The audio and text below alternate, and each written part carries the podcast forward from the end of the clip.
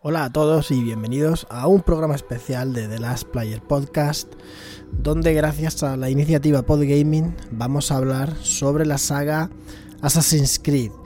Em, a nosotros en concreto nos ha tocado hablar sobre la mm, visión original de Ubisoft, sobre el juego principal, lo que originó toda esta saga, eh, tremendamente querida y tremendamente amada por tantos, que salió en un lejano año 2007.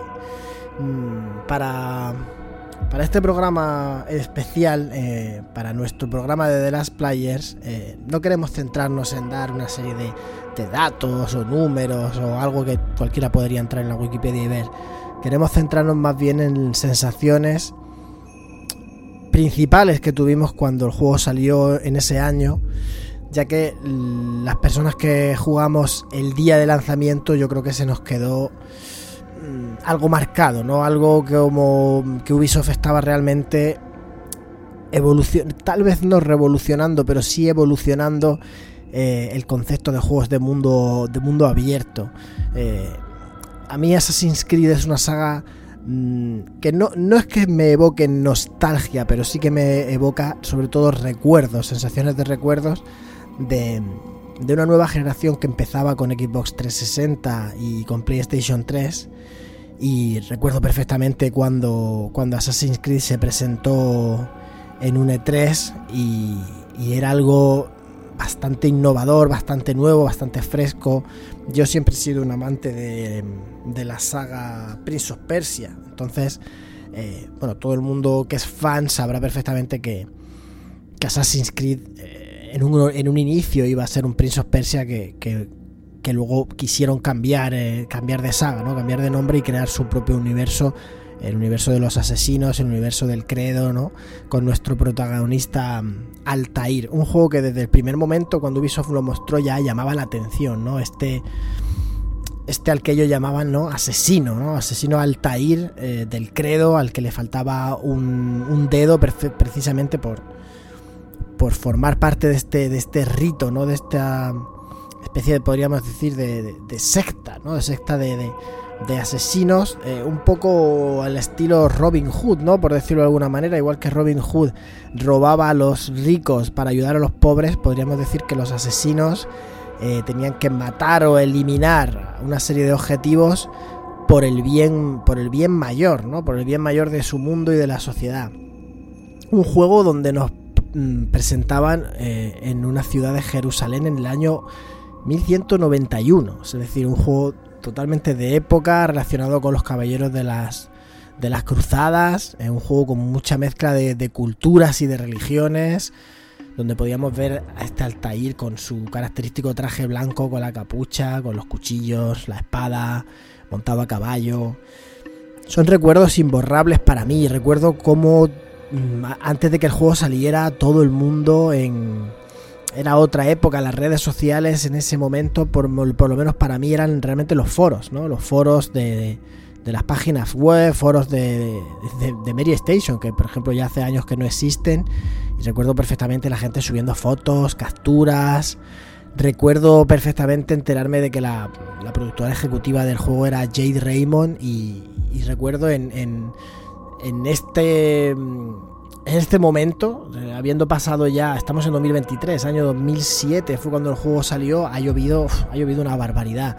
Entonces yo lógicamente era muchísimo más joven y recuerdo enamorarme perdidamente de esta chica de Jay Raymond y pensar, madre mía, increíble, trabaja haciendo un videojuego sensacional, pero es que además era una chica guapísima, que luego resultó que, fue pareja de, de Cliff que era el creador de de Gears of War. Entonces en la mente de un chaval más joven era como, ¡guau! ¡Qué suerte tienen estos dos chavales!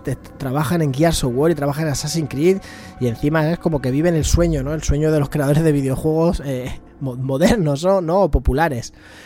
Una chica, Jay Raymond, que acaba de, fichar hace poco por Sony y está haciendo un proyecto secreto. Pero bueno, eso no viene, no viene al caso. Lo que viene al caso es esta iniciativa Assassin's Creed que, que vais a poder escuchar una serie de capítulos increíbles abarcando mm, toda la saga, incluso eh, una saga tan tan famosa que ha derivado en, cortos de animación, en cortos de acción real, una película de cine, una cantidad de novelas increíbles. todo el, fenómeno de cultura de merchandising que Assassin's Creed consiguió, que ha catapultado a esta saga como la saga más, más famosa y más económicamente beneficiosa para, para, Ubisoft. Una Ubisoft que, sin embargo, ahora mismo en estos años está pasando por unos momentos un tanto, tanto complicados. Sin embargo, en la Ubisoft de esa época, eh, pasábamos de la generación PlayStation 2, eh, GameCube y la primera Xbox, y se notaba que Ubisoft eh, aspiraba mucho. O sea, tenía muchas ganas de demostrar que era una compañía que iba a crecer exponencialmente. Y una de estas apuestas para, para Xbox 360 y Play 3 fue este primer Assassin's Creed. O sea, un juego, en mi opinión, que marca un antes y un después en los géneros de mundo abierto, porque, salvando las comparativas, lógicamente, para mí era como como en la Nintendo 64 cuando jugabas Ocarina of Time, ¿no? Que tenías esta especie de mundo abierto bastante grande donde cogías el caballo, ¿no? Epona, con, conseguías la espada y luchabas.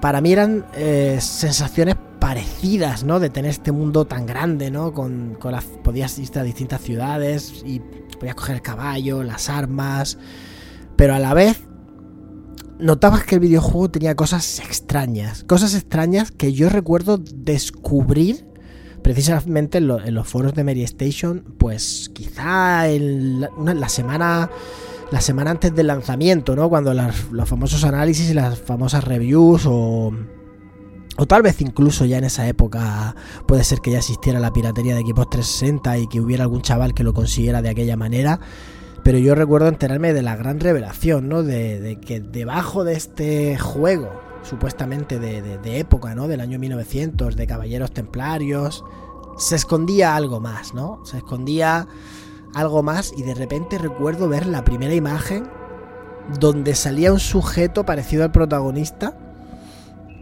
pero claro, estaba dentro de un laboratorio, ¿no? En una especie de habitación, en una especie de, de, podríamos decir, de, habitación prisión, ¿no? Con una cama, la puerta cerrada.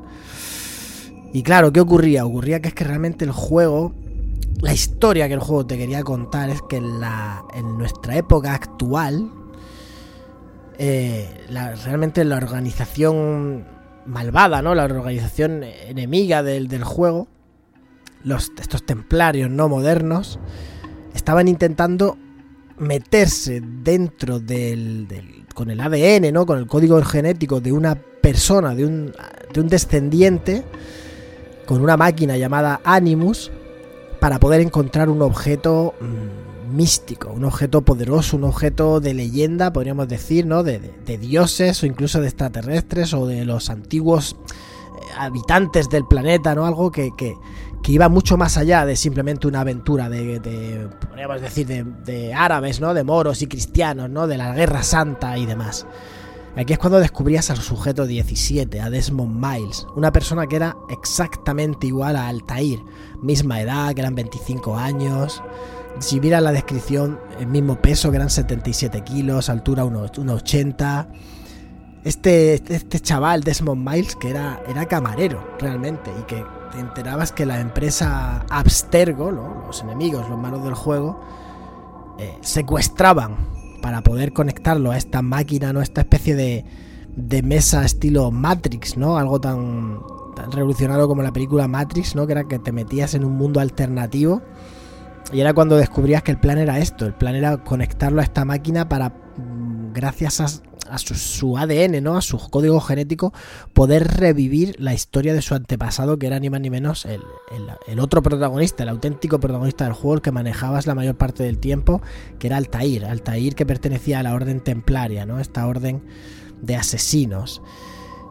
Viajábamos con esta máquina el año 1911 para descubrir que, eh, que hay un objeto de poder místico, ¿no?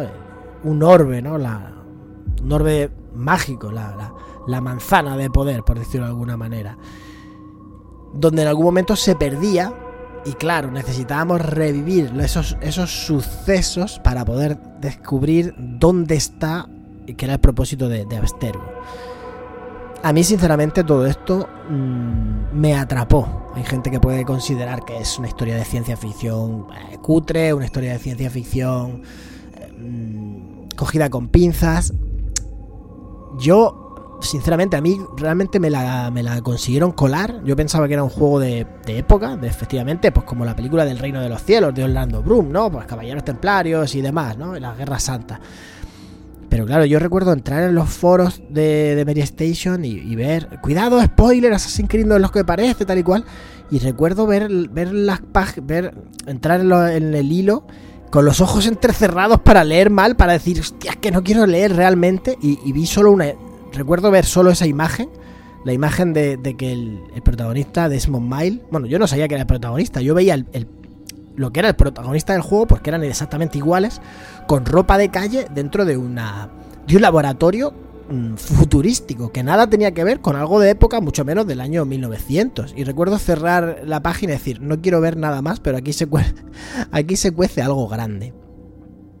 Y en lo personal es un juego que a mí y me maravilló. O sea, mm, con conceptos increíbles, ¿no? Con, pulsar un botón para tener que realizar unas acciones con perfil bajo, perfil alto, para mm, realmente mm, hacer uso del sigilo, ¿no? Permanecer oculto, esconderte entre la multitud, sentarte, pasar desapercibido.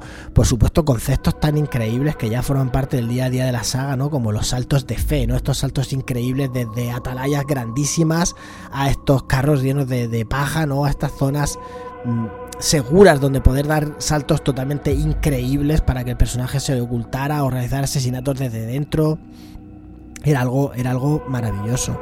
Un juego que, aquí en España vino con un doblaje de película. O sea, recuerdo perfectamente que el doctor del juego eh, era Warren Bidick y que el doblador era en esa época la serie de, de, médicos, la serie de House, era una serie muy popular. Y recuerdo poner el juego y decir, ostras, este hombre es la misma voz de House. Y, y la otra chica protagonista, que era Lucy Stillman, era ni más ni menos que la actriz Kristen Bell, una actriz muy conocida por la serie Verónica Mars. Entonces, todo, todo estaba tan bien hecho, la banda sonora era tan increíble, los personajes eran tan atractivos, el, carisma del personaje con, con su característico traje blanco, la capucha, mm, la hoja oculta, eh, todo era tan nuevo, tan agradable, tan revolucionario que quería sumergirte dentro de su mundo para realmente saber qué pasaba, ¿no? ¿Qué pasaba con estos sucesos, del sujeto 17? Estos viajes temporales entre, entre el, presente de Desmond Mile y el, y el pasado de, Altair. Como eh, había una lucha interna, ¿no? Entre los propios, entre la propia hermandad de asesinos, algo donde el el jefe de los asesinos, eh, al que Altair obedecía totalmente con, suma devoción, pero Altair también poco a poco notaba que, algo pasaba, que algo ocurría y algo tenía que cambiar y todo era por esta búsqueda de este objeto místico y mágico como era el orbe, el orbe del poder, ¿no? La manzana de, poder. Y realmente la revelación final del juego era increíble cuando tú veías como este objeto... Eh, hacía como una especie de campo de fuerza, ¿no? Para, para atacar y... Por cierto, estoy haciendo unos spoilers de la hostia, pero es que el juego salió en el año 2007 y es un juego para... O sea, yo estoy haciendo esto de una forma de que es el primer Assassin's Creed y, el precursor de todo. O sea, si no habéis jugado el primer Assassin's Creed, pues lógicamente lo, siento mucho, se siente, pero siendo la iniciativa, siendo la iniciativa Podgame, iniciativa Assassin's Creed, pues doy por hecho que es sobre todo para la gente que lo va a escuchar, seguramente sean fans, así que lo siento. Por otra parte, también tengo que decir una cosa que es que algo bastante impopular, eh, que me apena y me aterra, que es que automáticamente los supuestos fans de... Yo no soy nadie para decir quién es fan y quién no es fan, pero mm, mucha gente coincidirá conmigo en que una de las cosas populares que se suelen decir es sáltate el primer Assassin's Creed, es muy aburrido y repetitivo. Bueno, pues ya está. Pues esto es como si le dices a alguien que no vea la primera película del Assassin's Creed, de la primera película del Señor de los Anillos, que vea las dos torres o que vea directamente el Retorno del Rey o que en Star Wars no, no vea una nueva esperanza o da igual, son dos ejemplos tontos, pero bueno, cualquiera, que no vea Matrix 1 porque en la 2 y en la 3 hay más acción, más piñas y más kung fu. Eh, lógicamente entiendo que es el juego más viejo de todos, lógicamente entiendo que es un juego de 3, 360 PS3 que luego salió en PC. Uy, por cierto, ahora al comentar el comentar lo de PC, recuerdo perfectamente la polémica que se dio con las notas que le, que le dieron al Assassin's Creed, que le dieron notas muy, muy, muy buenas, muy buenas, pasadas de vueltas, y luego la polémica cuando salió la versión de PC, que tuvo una nota un poco extraña y en Mary Station se lió bastante. estoy repitiendo mucho PlayStation, pero es que realmente en esa época yo que, vivía prácticamente en los foros. Em, no estoy nada de acuerdo de que el primer Assassin's Creed sea, sea repetitivo. Es fácil después de 14 o 15 juegos ahora en el año 2023 decir es que el Assassin's Creed 1 es que es muy repetitivo. Mira, yo jugué a Assassin's Creed de salida, yo jugué a Assassin's Creed en su lanzamiento. A mí me pareció todo rompedor, todo innovador, o sea, todo. Sus personajes, las ciudades, montar a caballo, hasta los coleccionables me parecían entretenidos. Es verdad que eso de ir por ahí cogiendo banderolas o cogiendo plumas era un poco sin sentido. Eso, bueno, era algo totalmente opcional. Pero poder escalar las atalayas, esa magnitud al subir a grandes alturas y ver todo desde el horizonte, sincronizarte con, el águila para desbloquear el mapa. O sea, es que, es que todo me pareció tremendo. Cómo tenías que planear el asesinato, ¿no? Meticulosamente para saber por dónde entrar, sin que te vieran, sin... Era, era un juego totalmente de, de, sigilo y de infiltración. No voy a decir un Metal Gear, lógicamente, pero tenía su parte de de planear eh, efectivamente esto. Pues aquí hay un banco con gente, viene una patrulla, me siento aquí, aquí hay unos monjes rezando, me pongo a rezar al lado de ellos para que no me vean, todo con cuidado, todo eh, sin que dar la alarma realmente, porque dar la alarma, al menos en este primer juego, yo recuerdo que penalizaba una brutalidad, o sea, penalizaba muchísimo, no es como en otros Assassin que salías más corriendo, te cargabas a todos y de repente todo volvía a la normalidad. Yo sí que recuerdo que en este primer Assassin's Creed un error se pagaba con la muerte, o sea, se pagaba con la pantalla de, Game Over. Entonces a mí era, algo que me encantaba, cómo te, te planteaban esta serie de personas que a lo largo del juego tú tenías que investigar, ¿no? Y tenías que ver su, su día a día, ¿no? Dentro de su función de este mundo para poder infiltrarte, para poder, para poder eliminarlas, para continuar en, en, en la trama. A mí me pareció sensacional y delicioso. Y bueno, ahora vamos a hacer una pequeña pausa para que un compañero del programa, que es Batushi, dé su opinión de qué sintió él jugando Assassin's Creed en, su momento de lanzamiento. Pues muy buenas, Mike. Y gracias por darme la oportunidad de participar en este Assassin's Creed Special. Y bueno, pues aquí están un poquito mis impresiones, si no te parece mal. Primero decir que Assassin's Creed salió a finales del 2007, en noviembre, si no recuerdo lo que pasó es que yo, personalmente, no me compré el juego hasta el 2008, cuando ya había salido la versión de PC. No es que lo jugara en versión de PC, lo jugué quizás en la peor versión de todas, que fue la versión de PlayStation 3. Pero fue un juego que, sinceramente, me, me gustó bastante. desde mi punto de vista, fue el primer juego en que noté que era propiamente un mundo abierto que tenías mucho que hacer. Visitabas Damasco, Jerusalén y, hostia, eh, estaba todo tan bien recreado que se te hacía raro pensar que, que esto iba a ir a más.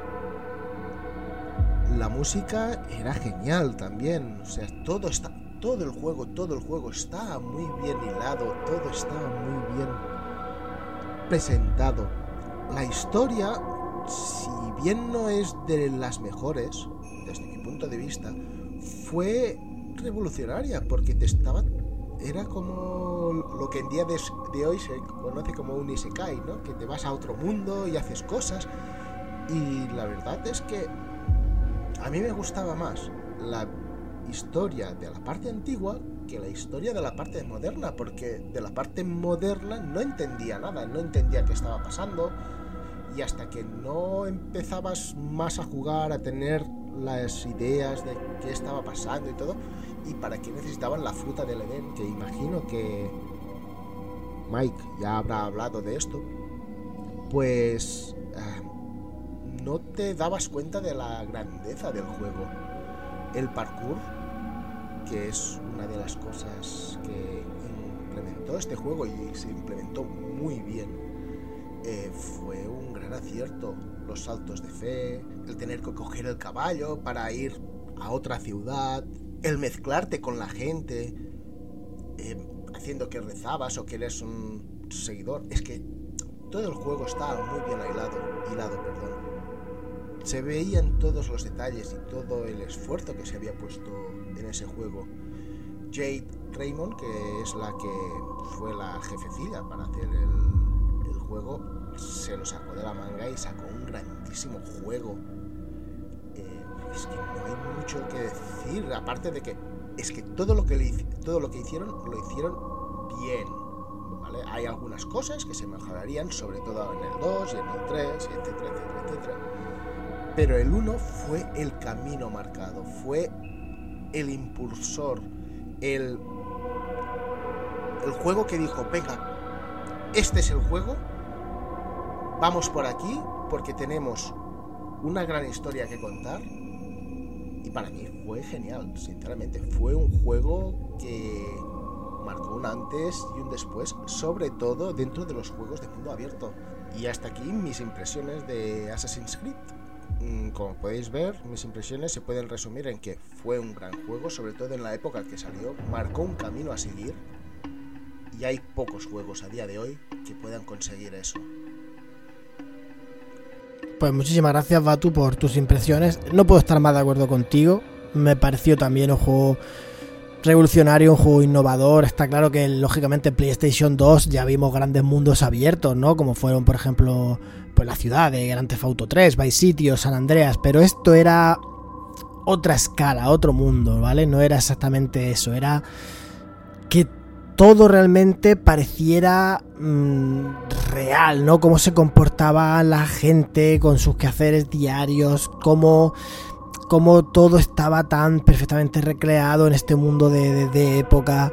Lo que tú comentas, ¿no? El, la gran. eh, la- el gran enigma de que era el, qué era el fruto del Edén. Y por supuesto, a la hora de desplazarte, como introdujeron esta movilidad de sistema parkour, o sea, para subir por los edificios, escalar, bajar a velocidades increíbles, como subías a lo alto de un edificio, mirabas hacia abajo y se veía todo el mapa, todas las personas, eh, todos los transeúntes eh, andando. A mí me pareció un juego increíble, me pareció un juego innovador y revolucionario. No estoy para nada de acuerdo. Para nada de acuerdo en el comentario que he hecho antes de sáltate el primero. Me parece. Me parece una ofensa, realmente. Eh, es un juego a día de hoy. Afortunadamente, gracias a la retrocompatibilidad de Xbox, fácil de ejecutar. Tan solo tienes que conseguir un juego de Assassin's Creed de Xbox 360. Y si lo pones en una, en una One X o en una serie X, eh, se ve increíblemente bien. Se ve súper bien. Eh, a mí me gustaría pedirle a, Ubisoft, precisamente por esto de que mucha gente directamente es que se lo salta. Me parece una, una lástima y una pena, porque con, como se suele decir, ¿no? Assassin's Creed 1 contigo empezó todo. Pero creo que que Ubisoft debería plantearse hacer un remake de la primera parte, ¿no? Con, con esas mecánicas mejoradas, con ese mm, esa nueva jugabilidad que podríamos implementarle para que fuera más agradable para nuevos jugadores, sobre todo por mejorar mecánicas en el año en el que estamos. Porque que una saga que haya dado para, para tantísimos juegos, ¿no? O sea, 1, 2, Hermandad, Revelation, Syndicate, Unity, Rush, eh, Black Flag, es que hay tantísimos. Es que, ¿cuántos juegos hay ya de todas las sagas Assassin's Creed? Pues gracias a esta iniciativa de Assassin's Creed vas a poder descubrir juegos que a lo mejor de la saga Assassin's Creed ni siquiera sabías que existías. Y luego, como comentaba tú, la banda sonora. La, banda sonora. Es, es, que este juego era, era ya en su época no era un triple A, era un cuádruple A, por todo, por el, por el, doblaje, los gráficos en la época era lo más puntero. Yo recuerdo que ya empezaba la obsesión ¿no? de contar píxeles, ¿no? Recuerdo efectivamente, como ha dicho Batu, que la peor versión era de Play 3 por el tema de frame rate, que era, iba un poco peor, el tema de resolución iba un poco peor. Podríamos decir que efectivamente la versión buena era la de 360, incluso mejor que la de PC, que PC pues tuvo una conversión bastante, bastante extraña.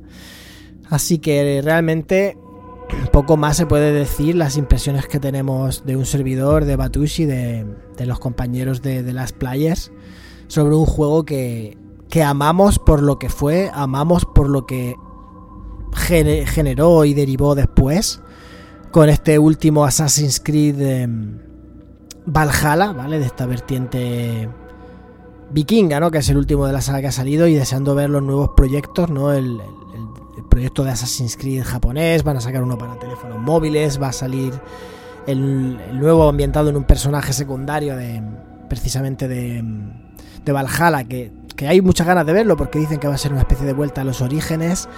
En nuestra humilde opinión, eh, creemos que la saga Assassin's Creed se ha desviado y se ha desmarcado mucho de su vertiente principal. Yo creo que con Assassin's Creed Origin, eh, con Assassin's Creed Origin, con Odyssey y con Valhalla, que son grandes juegos de acción, grandes juegos de mundo abierto, con una factura técnica increíble.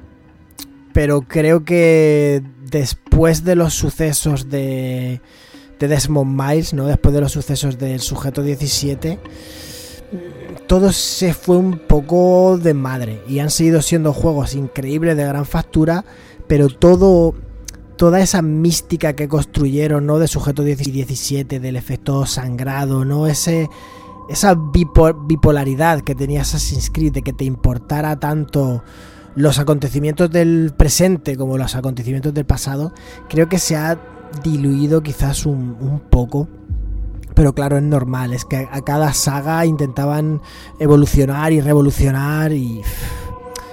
Y a mí es una saga que, voy a tener siempre en el corazón. Yo espero que Ubisoft se recupere un poquito, que está pasando unos momentos un poco extraños.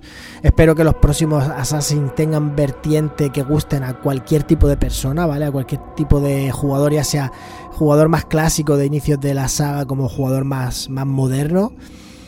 Y poco más se puede decir, que Assassin's Creed 1 fue una revolución por su historia, por sus personajes, por, por, esa ambientación y ese impacto visual que tenía, ¿no? del propio Altair. Eh, si bien es cierto que había cosas que eran un poco trampa, yo recuerdo perfectamente el primer tráiler donde se veía a Altair manejando una ballesta y luego esa ballesta no aparecía en el juego, no, apareció hasta Assassin's Creed posteriores el uso de la ballesta, o sea que incluso cosas que quizá tenían pensado hacer se les quedaron en el tintero. Y recuerdo cosas que mucha gente no sabe, pero las secuencias de, de vídeo la gente tal vez, tal vez, no lo recuerde, pero creo que solo lo hicieron en este primer Assassin's Creed. Se veían una especie, especie de, de imágenes, ¿no? Así que representaba como, como ADN o código genético y en las secuencias de vídeo si pulsabas el botón podías ver las escenas con, con otras cámaras, ¿no? Otras perspectivas distintas, que era algo que estaba bastante chulo, bastante guay y que luego no volvieron a, no volvieron a hacer. Y luego algunos guiños graciosos. Yo recuerdo que había una fachada de un edificio, ¿no? Como una especie de ventanal que era como si fuera el, morro de, de Optimus Prime, ¿no? Un guiño que metieron ahí gracioso.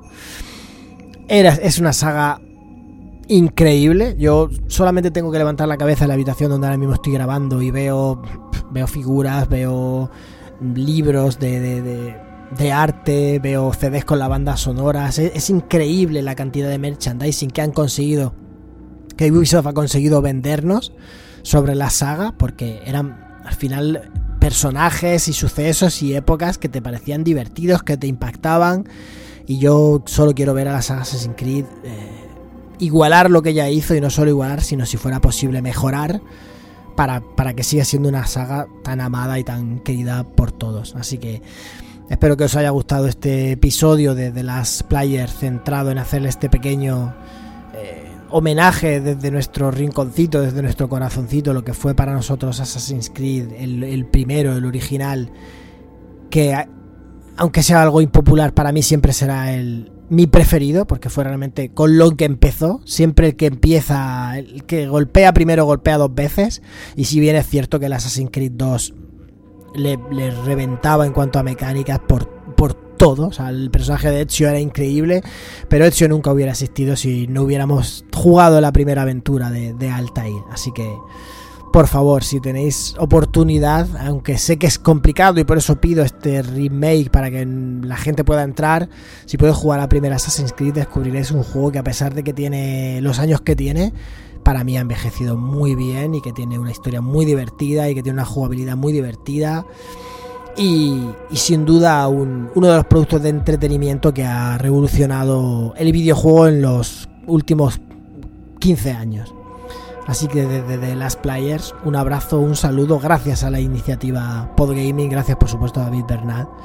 Y, y seguramente el resto de episodios traigan un montón de curiosidades, un montón de anécdotas, tanto personales como, como secretos que la gente a lo mejor no conoce. Así que por favor, seguid apoyando esta iniciativa y seguid disfrutando y escuchando el resto de episodios de los compañeros. Así que un gran abrazo y un saludo de nuestra parte. Espero que hayáis disfrutado, también de la increíble banda sonora de Jesper Kidd, el compositor de, del soundtrack original, porque es una auténtica maravilla y os invitamos a quedaros estos minutitos escuchándolo.